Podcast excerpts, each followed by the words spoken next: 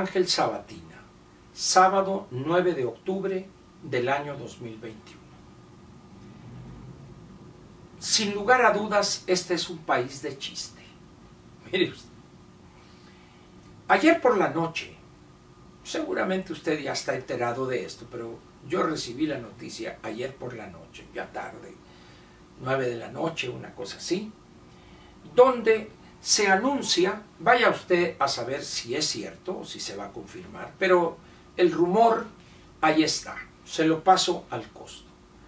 Alejandro Murat, actual gobernador de Oaxaca, reemplazará al licenciado Bartlett al frente de la Comisión Federal de Electricidad. Da risa por varias razones.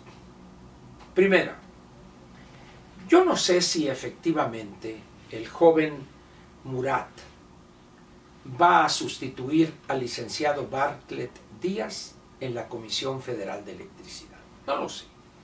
Simple rumor, pero vamos a abordar un poco en torno a esa situación hoy hipotética.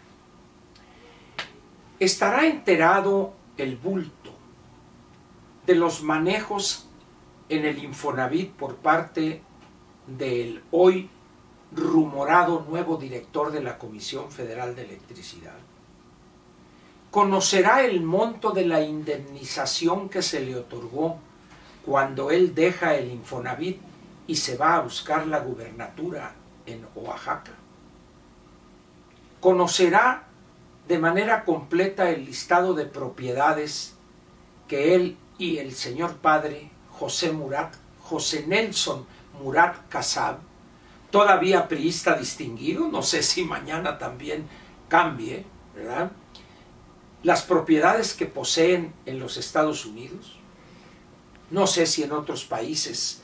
Ya ve que a los políticos de la vieja guardia les gusta España, específicamente Barcelona, algunos otros el barrio de la Castellana en Madrid, y no falta por allá algún personaje distinguido de la parte jurídica que le gusta la Avenue Foch en París.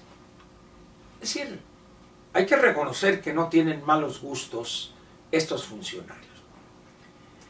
Pero dice usted, a ver, ¿cuál es el criterio que utilizaría el bulto para llevarse a este joven que todavía no termina su encargo en Oaxaca, a la Comisión Federal de Electricidad?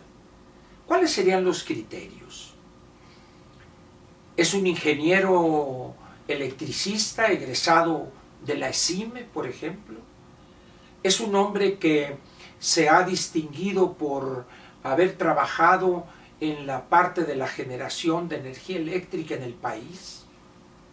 ¿Sabe cómo funcionan los mercados tanto de la forma anterior de generar o de producir energía eléctrica y conoce de las nuevas eh, eh, energías, las energías alternativas, etcétera?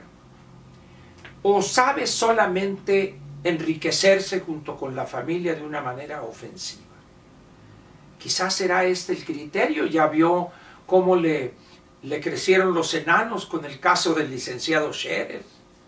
O este hombre Arganis y aquel departamento que se le olvidó incorporar en su declaración al florero de Bucareli, y al otro, y al otro, y al de más allá. ¿Quién sabe cuáles sean los criterios? Pero es interesante las especulaciones que surgieron de inmediato y ante lo que solo es simplemente un rumor.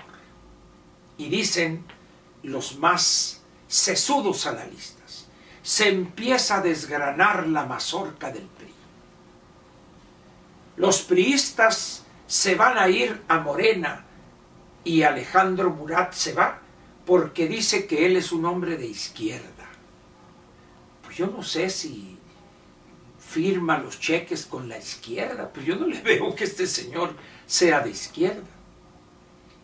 Pero dice uno, a ver, ¿se irán en verdad todos los priistas o una buena cantidad de priistas con Alejandro Murata, Comisión Federal de Electricidad, o algunas otras áreas de la administración pública que hoy domina Morena?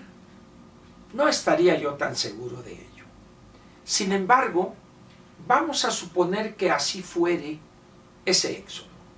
De repente dejan a Alito y sus diputados prácticamente abandonados, solos, se desataría una lucha encarnizada en el PRI por ver quién sustituiría, quién es el reemplazo del licenciado Alejandro Moreno al frente del Comité Ejecutivo Nacional, y el PRI posiblemente entraría en una espiral descendente muy peligrosa para esa organización como partido político y quizá para la vida parlamentaria en México.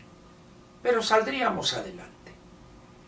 Pero lo que queda en caso de ser que se ratifique o se concrete ese rumor, estaríamos ante una forma perversa de la gobernación para que, en vez de llevar a los mejores para generar una mejor gobernación con un mejor gobierno al frente para sentar las bases de un mejor futuro de México, a cambio de tirar eso por la borda, esta gobernación más bien la utiliza, repito, de manera perversa el bulto, para dividir a los adversarios, para acabar en algunos casos en que fuere posible con esos mismos adversarios, para imponer su voluntad ahorita en el Congreso y mañana prácticamente en cualquier espacio político económico que se le antoje.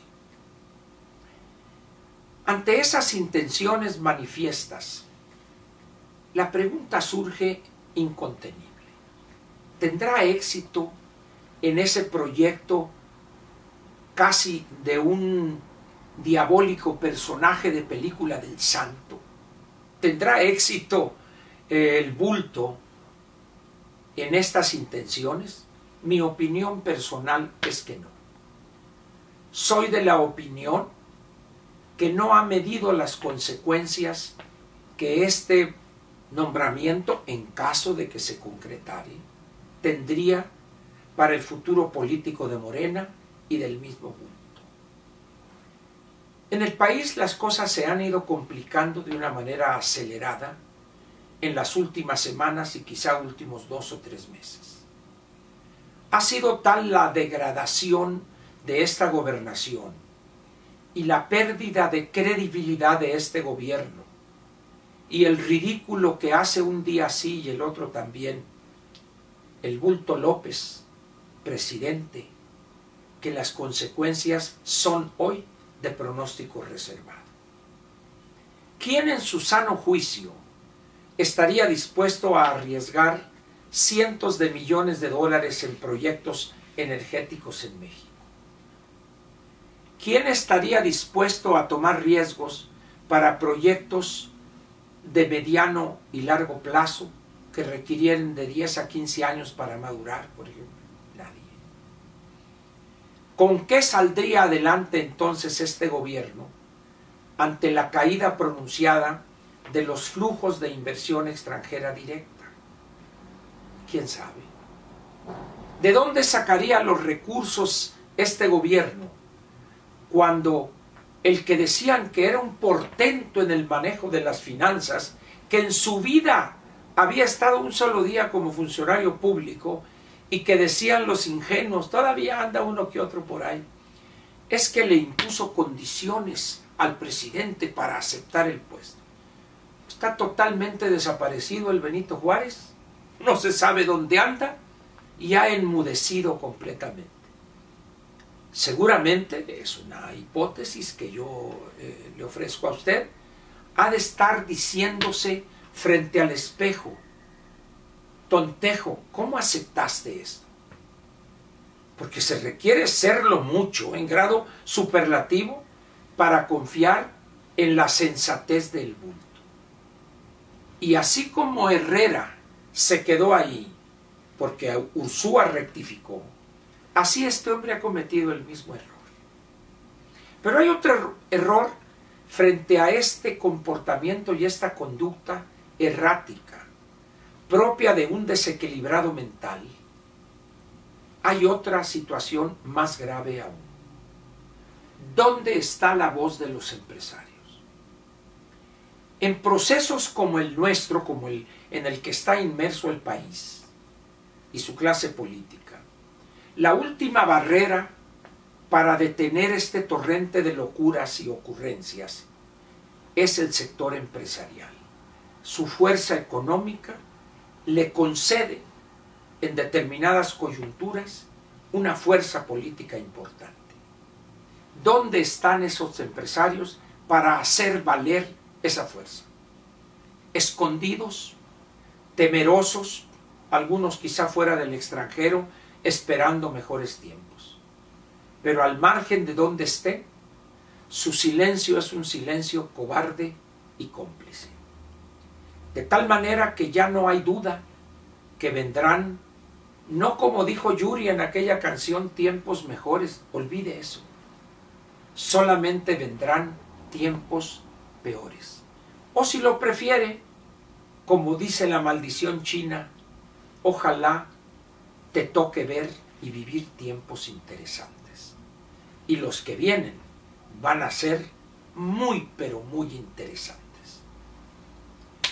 Vamos a ver pues en los próximos días si efectivamente se hace realidad la llegada de ese joven Jedi que se las comía ardiendo y dejó temblando al Infonavit nada más con el monto de la indemnización que le tocó y llegará buscando que no le dé un cortocircuito o quedar electrocutado en ese pozo inagotable de corrupción e ineficiencia que es y será por mucho tiempo Comisión Federal de Electricidad.